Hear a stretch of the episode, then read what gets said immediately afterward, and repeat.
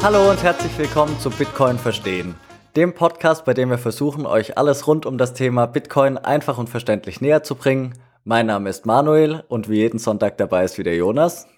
Hi. Morgen, cool, dass es wieder geklappt hat.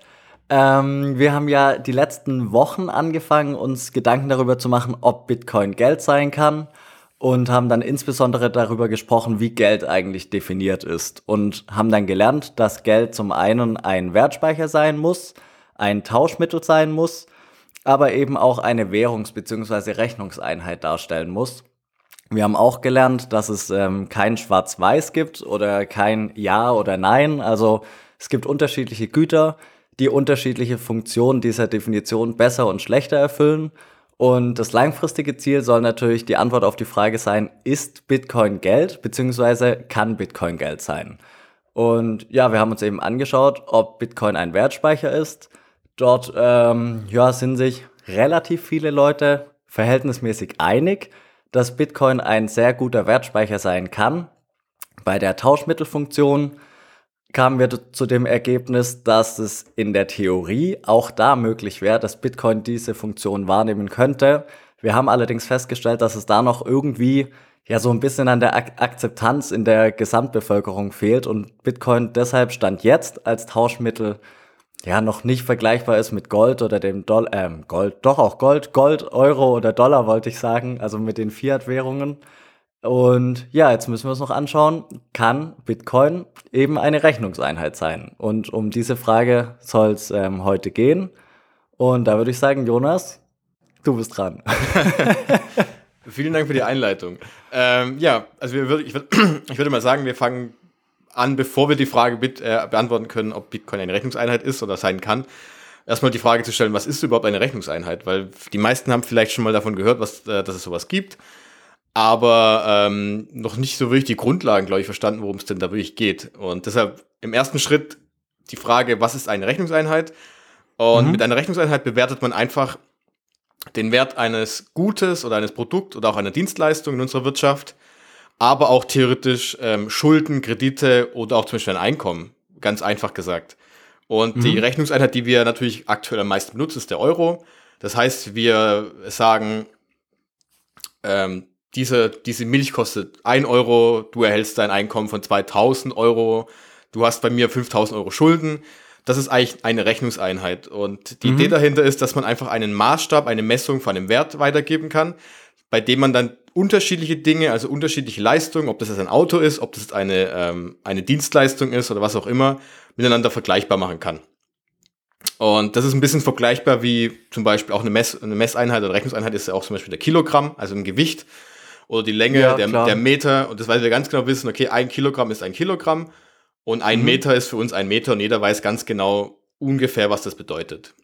Und ja, genauso, man weiß es ja äh, ziemlich exakt. Also man, man kann es ja dann wieder teilen in Zentimeter oder Gramm. Genau. Also jeder, jeder weiß ganz genau, was damit anzufangen, was genau, es eben damit auf sich hat. Und du kannst es auch einordnen, weil du ungefähr weißt, was ein Kilo bedeutet. Also mhm. du kannst jetzt zwar, ich drück dir das in die Hand, was ein Kilo äh, wiegt, du kannst es vielleicht nicht ganz genau sagen, aber du weißt ungefähr, was ein Kilo wiegt. Also so, wie, wie sich es anfühlt in der Hand so ungefähr. Ungefähr ein kleiner Sack Kartoffeln Zum oder Beispiel, sowas genau.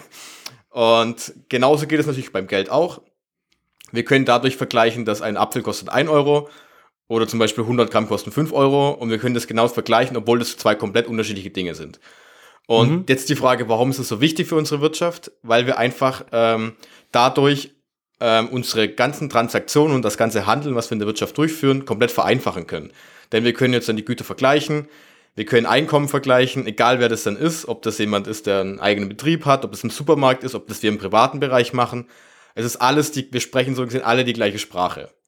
Mhm. Und dadurch ähm, gibt es einfach keine großartigen Transaktionshürden mehr und keine Gebühren mehr, weil wir einfach alle wissen, äh, wenn wir was verkaufen oder was verkaufen wollen, ist es einfach das Gleiche. Wir drücken es in, gleichen, in der gleichen Sprache aus und das vereinfacht unsere Wirtschaft ungemein und bildet so gesehen auch die Grundlage der Wirtschaft. Was ich jetzt bis, jetzt, mhm. bis gestern, bis ich mit dem Thema ein bisschen näher beschäftigt habe, auch nicht so ganz verstanden hatte. Aber was ich einen ganz spannenden Punkt finde, weil es einfach wirklich eine allgemeine Sprache ist, die wir alle auch sprechen. Und diese Rechnungseinheit ist bei uns so integriert, weil wir damit aufgewachsen sind und ist auch in unserer Gesellschaft so implementiert, dass ähm, ja, wir es nicht anders kennen. Und deshalb, wir haben gerade kurz darüber gesprochen gehabt, dass zum Beispiel auch, äh, wir zahlen unsere Steuern in Euro.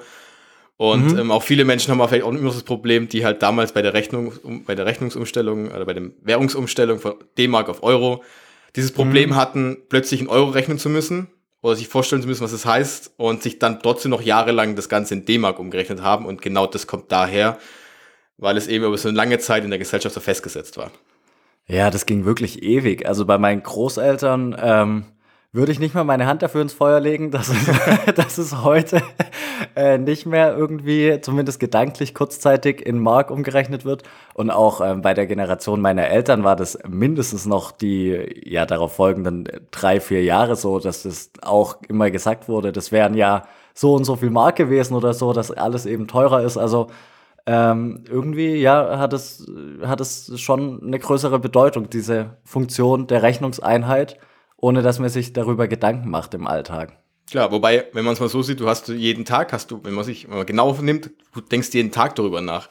Weil du mhm. gehst ins Restaurant und siehst für 10 Euro dein Gericht. Du äh, gehst arbeiten und weißt, okay, heute kriege ich dafür jetzt den Stundenlohn. Das ist alles in Euro ausgedrückt, also alles eine Rechnungseinheit. Und das muss man sich mal, glaube ich, ein bisschen klar machen, welche ja, welche Funktion, welche Bedeutung das eigentlich für uns alle hat. Und, ähm, ja, es ermöglicht halt erst so eine produktübergreifende Vergleichbarkeit. Ähm, genau. Selbst in der gleichen Kategorie. Ähm, wir hatten ja vor zwei Wochen, glaube ich, das Porsche-Beispiel. Mhm. Sagen wir, der Porsche kostet 100.000 Euro. Ähm, ich weiß es nicht, wie viel ein VW abkostet. Sagen wir, er kostet neu 10.000 Euro. Dann ermöglicht eben erst dieser, ähm, ja, dieser Vergleich in Euro festzustellen, dass das Auto, das eine Auto jetzt den zehnfachen Wert haben soll von dem anderen Auto.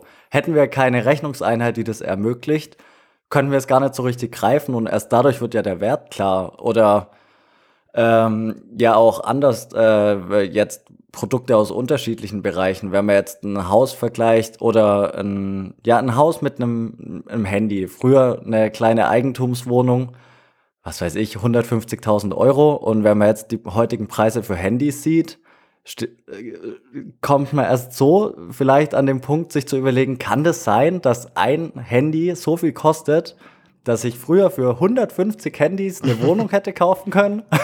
ja. Und äh, ohne die Funktion der Rechnungseinheit wäre so ein Vergleich halt nicht möglich. Und die Unternehmen müssen ja auch damit kalkulieren. Und das geht eben nur, wenn es die Funktion eben hat. Genau, richtig. Und äh, da können wir auch dann ganz kurz vielleicht drüber springen auf die Eigenschaften, weil das haben wir die letzten Folgen ja auch immer gemacht. Welche mhm. Eigenschaften so eine Rechnungseinheit haben muss. Und du hast, du hast es eine ja gerade eben schon angesprochen gehabt, ist natürlich die Vergleichbarkeit, dass eben ein Euro bei einem, also ein, eine Einheit, wir, nennen, wir sagen natürlich den Euro, weil es einfach unsere Rechnungseinheit ist in Deutschland, dass mhm. eben der eine Euro bei einem Apfel genau die gleichen Wert hat wie die, der eine Euro bei einer Wasch, äh, äh, äh, sorry, äh, Flasche Wasser zum Beispiel oder halt eben bei Handys ja. und Immobilien. Das heißt, es mhm. ist die mhm. gleiche Einheit, egal welches Produkt, egal welche Dienstleistung und erst dann dadurch können wir überhaupt äh, diese Vergleichbarkeit schaffen, weil ansonsten ja, ja. müssten wir, wie gesagt, äh, ja, eine Immobilie ist 150 Handys wert. Da können wir nicht viel anderes machen. das bringt uns einfach nichts und da kommen wir nicht weiter damit. Und ähm, das ja. versteht einfach keiner. Und das ist so das, der wichtigste Punkt überhaupt daran. Mhm. Und dann der andere Punkt ist natürlich die Teilbarkeit, denn wir müssen auch die Rechnungseinheit ja teilen können. Denn äh, wenn ich natürlich die Hälfte von 500 Gramm von äh, Äpfeln habe, möchte ich natürlich die Hälfte auch die, die Hälfte von der Rechnungseinheit haben nachher. Was wir im Euro mhm. natürlich ganz einfach haben, weil ein Kilo kostet 5 Euro, dann kostet ein halber Kilo natürlich einfach 2,50 Euro und fertig. Ja. Und, ähm, und der andere Punkt ist natürlich, man muss damit rechnen können wir müssen unsere Einkommen generieren darüber, müssen unsere Steuererklärung abgeben, das heißt, wir müssen Differenzen bilden können. Das heißt, ähm, solche Sachen müssen auf jeden Fall möglich sein, was natürlich mit unserem Euro ganz einfach funktioniert, weil wir alle damit unsere Steuererklärung abgeben oder ein, äh, durchrechnen können, was wir am Ende rausbekommen oder was auch immer. Das heißt, diese drei Eigenschaften sind so die Haupteigenschaften von einer Rechnungseinheit. Und äh, als Rechnungseinheit kann theoretisch auch alles verwendet werden. Wir sprechen zwar die ganze Zeit über den Euro, aber wenn du natürlich Sachen in Gold umrechnest oder von mir aus auch in Bitcoin, was wir, wo wir auch nachher noch ein bisschen drauf äh, zu sprechen kommen, ist es auch gut. Aber der Grund eben, warum wir unsere Rechnungseinheit in Euro haben, ist einfach, weil es ein gesetzliches Zahlungsmittel ist. Wir müssen unsere Steuern in, in, in Euro äh, abgeben oder zahlen, besser gesagt. Deshalb ist es für uns automatisch der Euro diese Rechnungseinheit, weil wir einfach alles früher oder später da in die Richtung umrechnen müssen. Und deshalb ist es auch mhm. in unserer Gesellschaft so integriert. Und ähm, ein Problem dabei ist aber, wir haben ja auch bei dem Wertspeicher schon drüber gesprochen und auch mehrmals in dieser, in unserem, überhaupt in diesem ganzen Podcast, dass eben der Euro durch die, die, allgemein die Fiat-Währung, da kann die Gesamtmenge ja ähm, verändert werden. Und umso ja. mehr die Gesamtmenge du erhöhst, umso geringer wird dein eigener, dein eigener Anteil an der Gesamtmenge. Das bedeutet auch, dass dein, dass dein Euro an sich in Kaufkraft verliert. Hatten wir ja besprochen gehabt die letzten Wochen auch schon. Ja, zumindest der Euro im Geldbeutel. Genau, der wenn Geldbeutel. Du, wenn du deinen Euro auf der Bank liegen hast äh, und wir keine Situation haben, wie sie momentan der Fall ist, dann ist es ja so, dass du meistens bei der Bank zumindest die Inflation in Form von Zinsen halt ausgeglichen bekommen hast und dann war die Inflation halt bezogen auf den einzelnen Euro vorhanden, aber der Kaufkraftverlust eben nicht. Genau. Das ist ja jetzt nur aktuell ein bisschen schwierig, weil wir eben keine Zinsen kriegen auf der Bank, beziehungsweise teilweise, ähm, ja, negative Zinsen oder Strafzinsen. Und ähm, in der aktuellen Situation passt das auf jeden Fall, was du gesagt hast, ja. Genau. Und wer das nochmal genauer nachhüllen will, äh, Folge 19 oder Folge 18, die beiden. In der einen haben wir mit Alexander darüber gesprochen, ein bisschen, äh, wie das funktioniert. Und in Folge 19 haben wir auch den Wertspeicher von Bitcoin angeschaut. Da haben wir mhm. genau darüber geguckt, ähm, was das bedeutet und deshalb nochmal nach dieser Folge zurückspulen und Folge 19 anhören, wer es nicht gemacht hat. Und genau, und das Problem dabei ist halt eben, wenn diese, dieser Euro den Kaufkraft verliert, hast du halt auch das Problem, dass diese Rechnungseinheit so ein bisschen an Wert verliert, also ein bisschen an, an, an Sinn verliert. Weil es ist ungefähr mhm. so, wie wenn du sagen würdest, dein Meter ist nicht mehr ein mehr Meter richtig. Ja. Weil der einfach nur an, an entweder wird er ist mehr wert, weil er plötzlich länger wird oder weniger wert. Und das heißt irgendwie, es passt nicht mehr ganz so zusammen und wenn das halt noch krasser wird irgendwann, wenn zum Beispiel, wir hatten es auch mal angesprochen, die Hyperinflation bedeutet ja, dass die Preise relativ schnell stark ansteigen, weil einfach mhm. dann diese Panik auch reinkommt. Dann hast du halt dann einen Tag, der Euro kostet halt eben, dann kriegst du eine Milch dazu und für nachher kriegst du aber für 10 Euro nur noch die Milch in, in einer Woche später oder sowas. In dem Moment heißt es halt auch, dass halt dass der Preis schwankt so krass, dass du einfach die, das, ähm, die Funktion als Rechnungseinheit nicht mehr so gut übernehmen kannst. Was natürlich ein krasses Beispiel ist für die Zukunft vielleicht auch, wenn sie jemals kommen sollte, aber das sollte man sich immer sich im Hinterkopf behalten, wenn man vor allem jetzt auch Bitcoin gleich als Rechnungsseite anschaut. Ja, das mit der Hyperinflation ist natürlich ein Worst-Case-Szenario, von dem wir jetzt nicht ausgehen wollen, aber äh, andererseits gab es ja auch schon mal, also hundertprozentig auszuschließen ist es nicht. Was ich aber spannend finde, ist der Punkt, ähm, dass du ja meintest, wenn man das jetzt vergleicht äh, mit einem Meter oder auch mit einem Kilogramm als, ja, als Rechnungseinheit eben, ein Rezept, das man nachkochen möchte, wäre undenkbar, wenn da dran steht 250 äh, Gramm Mehl oder ein Viertel Kilo Mehl. Und zu dem Tag, wo der Koch das Rezept geschrieben hat, waren 250 Gramm eben 250 Gramm. Aber vielleicht müsste ich, wenn ich es danach koche, umrechnen oder sowas, äh, dass ich dann 300 Gramm nehme oder nur noch 200. Und naja, das Ende vom Lied wäre, dass der Kuchen wahrscheinlich eher mehlig schmecken würde oder der Teig ziemlich matschig wäre.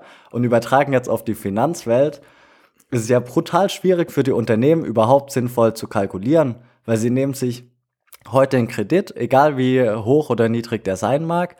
Und im Endeffekt verändert sich halt die Summe, die sie zurückzahlen müssen, auf dem Papier natürlich nicht, aber absolut halt schon weil das Geld eben eine gewisse Entwertung erfährt.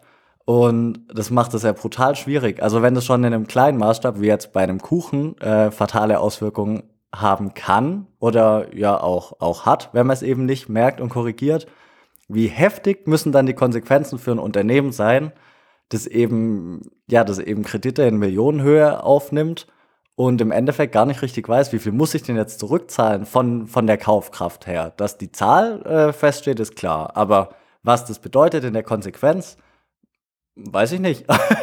Ob das ein kleines Unternehmen ohne Riesenfinanzabteilung äh, sich überhaupt ausrechnen kann oder im Klaren darüber ist, wie, wie groß der Aufwand jetzt ist, den Kredit zurückzuzahlen. Klar, oder auch andersrum. Du nimmst deinen Kredit auf zum Beispiel und du möchtest halt in der Richtung was kaufen irgendwas mhm. Bestimmtes, aber du weißt halt nicht, in, inwiefern das sich die nächsten Monate, Jahre, was auch immer auch verändert von dem Preis her. Und wie du mhm. auch gesagt, du hast einfach gar keine Grundlage mehr. Du hast die Zahl war zwar vor Augen, die Zahl bleibt gleich, keine Ahnung, 500 Millionen. Aber was sind überhaupt 500 Millionen? Das wäre ein Riesenkredit. Ja. Wir denken jetzt mal einen großen Punkt, aber du weißt überhaupt nicht, was diese Zahl bedeutet, weil jetzt bedeutet sie vielleicht keine irgendwas anderes, als sie zum Beispiel in zwei, drei Jahren bedeuten könnte. Und wie du gesagt hast, ja. das kann ganz, ganz große Auswirkungen sein. Und ähm, Ja, das muss man sich, glaube ich, durch den Kopf gehen lassen, mal bis zwei, dreimal Gedanken drüber machen, um das überhaupt, glaube ich, so richtig äh, festzustellen, was da eigentlich abgeht. Ja, auch da wieder, ähm, wir, wir wollen ja nicht un, unnötig schwarz malen, aber das sind auf jeden Fall Punkte, die man hinterfragen kann. Und äh, in der Folge mit dem Alexander haben wir auch drüber gesprochen.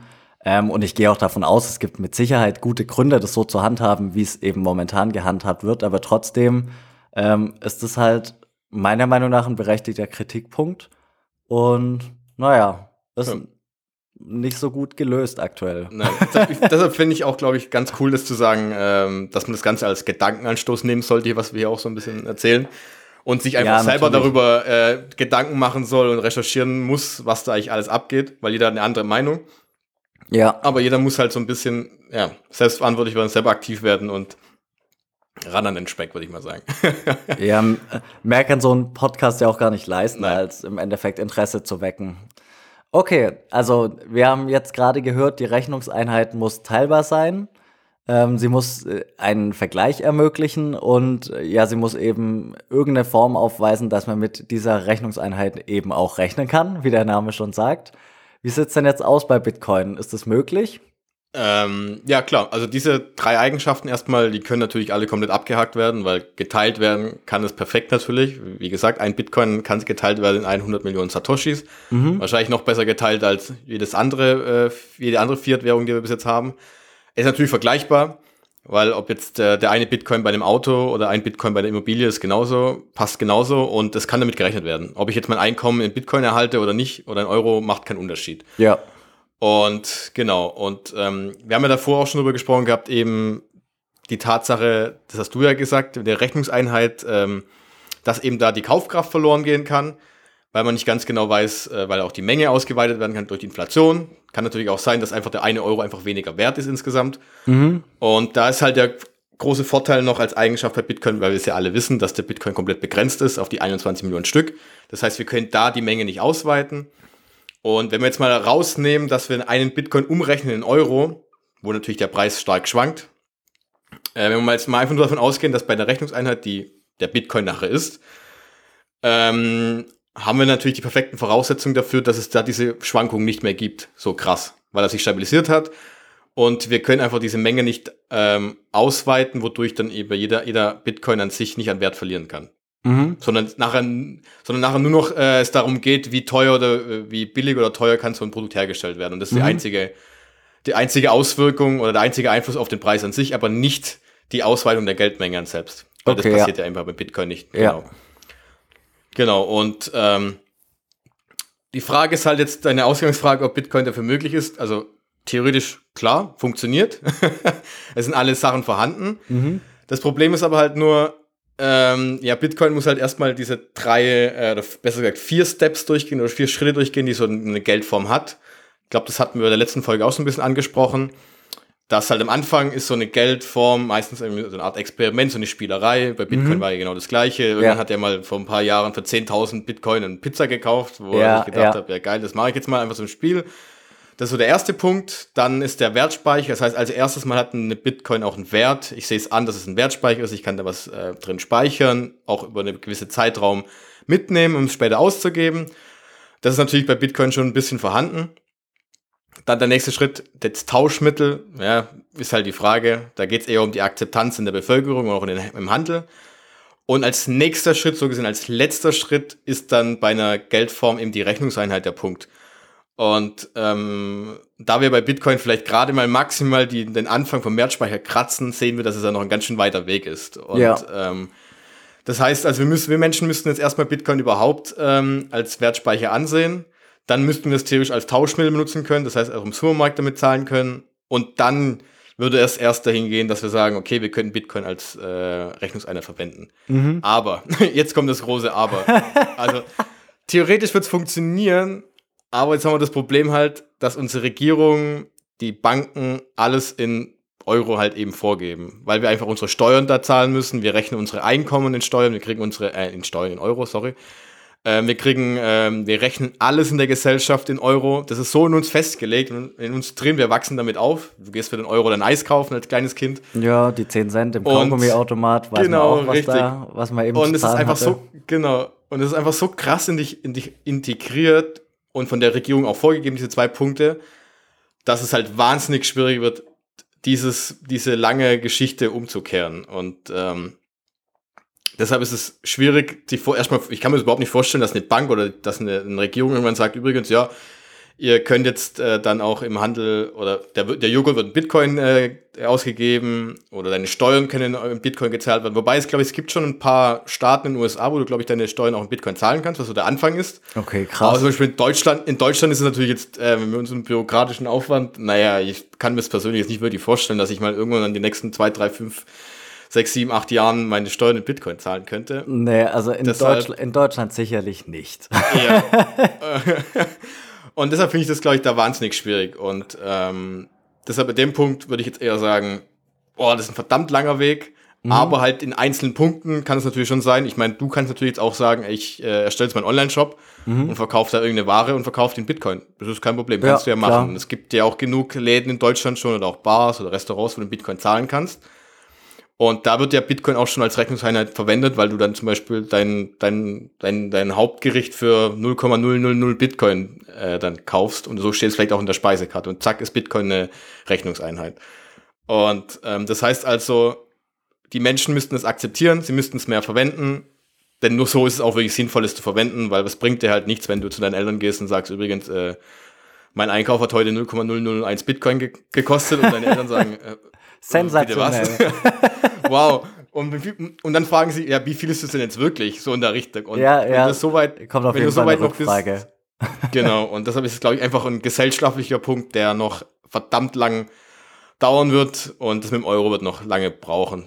Also, der, sagen wir so, der Euro wird noch lange da sein und das bis Bitcoin eine Rechnungseinheit ist, es wird noch ganz schön lange dauern, glaube ich. Okay, das heißt, um äh, ja diese Min dieses Mini-Kapitel ist Bitcoin Geld vorerst ein bisschen abzuschließen, würdest du sagen, ähm, man muss sich eben die Funktionen eingucken und Schritt eins ist Wertspeicher, Schritt zwei Tauschmittel, Schritt drei Rechnungseinheit. Und bei dem Bitcoin sind wir momentan maximal am Anfang der Wertspeicherfunktion. Und ähm, bei der Tauschmittelfunktion sind wir eben noch in einem Bereich, wo es manche Leute gibt, die es eben akzeptieren, aber die Masse ja, kennt vielleicht Kryptowährung, also den Begriff Kryptowährung, dann auch sehr wahrscheinlich den Begriff Bitcoin, aber ist jetzt weit davon entfernt, Bitcoin eben als gleichwertiges Tauschmittel anzusehen. Und dementsprechend sind wir noch viel, viel weiter von dem, äh, von der Funktion einer Rechnungseinheit entfernt. Das heißt, in der Theorie erfüllt Bitcoin alle Eigenschaften, könnte ein, ja, könnte auf jeden Fall ein sehr hartes Geld, eine sehr harte Währung sein. Aber es wird sich eben in der Zukunft zeigen, ob genug Menschen bereit sind, umzustellen oder ja in gewisser Weise umzudenken. Und naja, das ist kein Problem, das jetzt dem Bitcoin anhaftet, sondern eben dem Umstand geschuldet ist, dass es was Neues ist. Und mehr sehr, ja, neuen, vor allem technischen Sachen, da gibt es ja genug Leute, die erstmal eine gesunde Skepsis haben, ist ja auch okay. Und es, es, wird eben noch dauern, bis, das, bis es sich in Anführungszeichen normal anfühlt. Und erst wenn das in der breiten Bevölkerung der Fall ist, dann könnte Geld Bitcoin im klassischen Sinne der Gelddefinition sein. Also dann könnte Bitcoin Geld im klassischen Sinne der Gelddefinition sein. So rum. genau, ja. Nee, vor allem muss man halt auch sehen, dass Bitcoin äh, wird ja nicht von irgendeiner Regierung reingeschossen in irgendwas oder das wird aufgedrückt. Mhm. Der Euro ist ja für dich zum Beispiel, du kommst auf die Welt und das heißt hier, du musst den Euro nehmen. Und ähm, das heißt, also es ist eigentlich mit, in Anführungszeichen, Gewalt durchgesetzt. Und beim Bitcoin ist es einfach so, okay, das ist einfach frei, das ist einfach da. Und du nimmst es halt, weil du es magst oder weil du es halt cool findest oder weil du es einfach die Funktionen ganz gut findest. Mhm. Das heißt, das muss ich mir überlegen, dass wenn die Akzeptanz da wäre, würde das bedeuten, dass es die Menschen sich dafür entschieden haben in ja. auf, so gesehen im, ja. freien, im freien Markt. Und das ist so ein Punkt, wo man sich überlegt, wow, oha, krass, was da eigentlich abgeht. Und ähm, da merkt man auch, wenn man jetzt hier die, wenn man diese drei Punkte letzten Wochen jetzt mal durchgegangen ist, merkt man erstmal, wie, welche, welchen, welche Auswirkungen, welche Bedeutung dieses Geld überhaupt bei uns in der Gesellschaft hat mhm. oder in deinem alltäglichen Leben, weil du brauchst es immer. Ja. Jeden einzelnen Tag. Ob das jetzt dein Einkommen ist, ob du zahlen gehst oder was auch immer, du machst dir eigentlich gefühlt immer Gedanken darüber in irgendeiner Weise.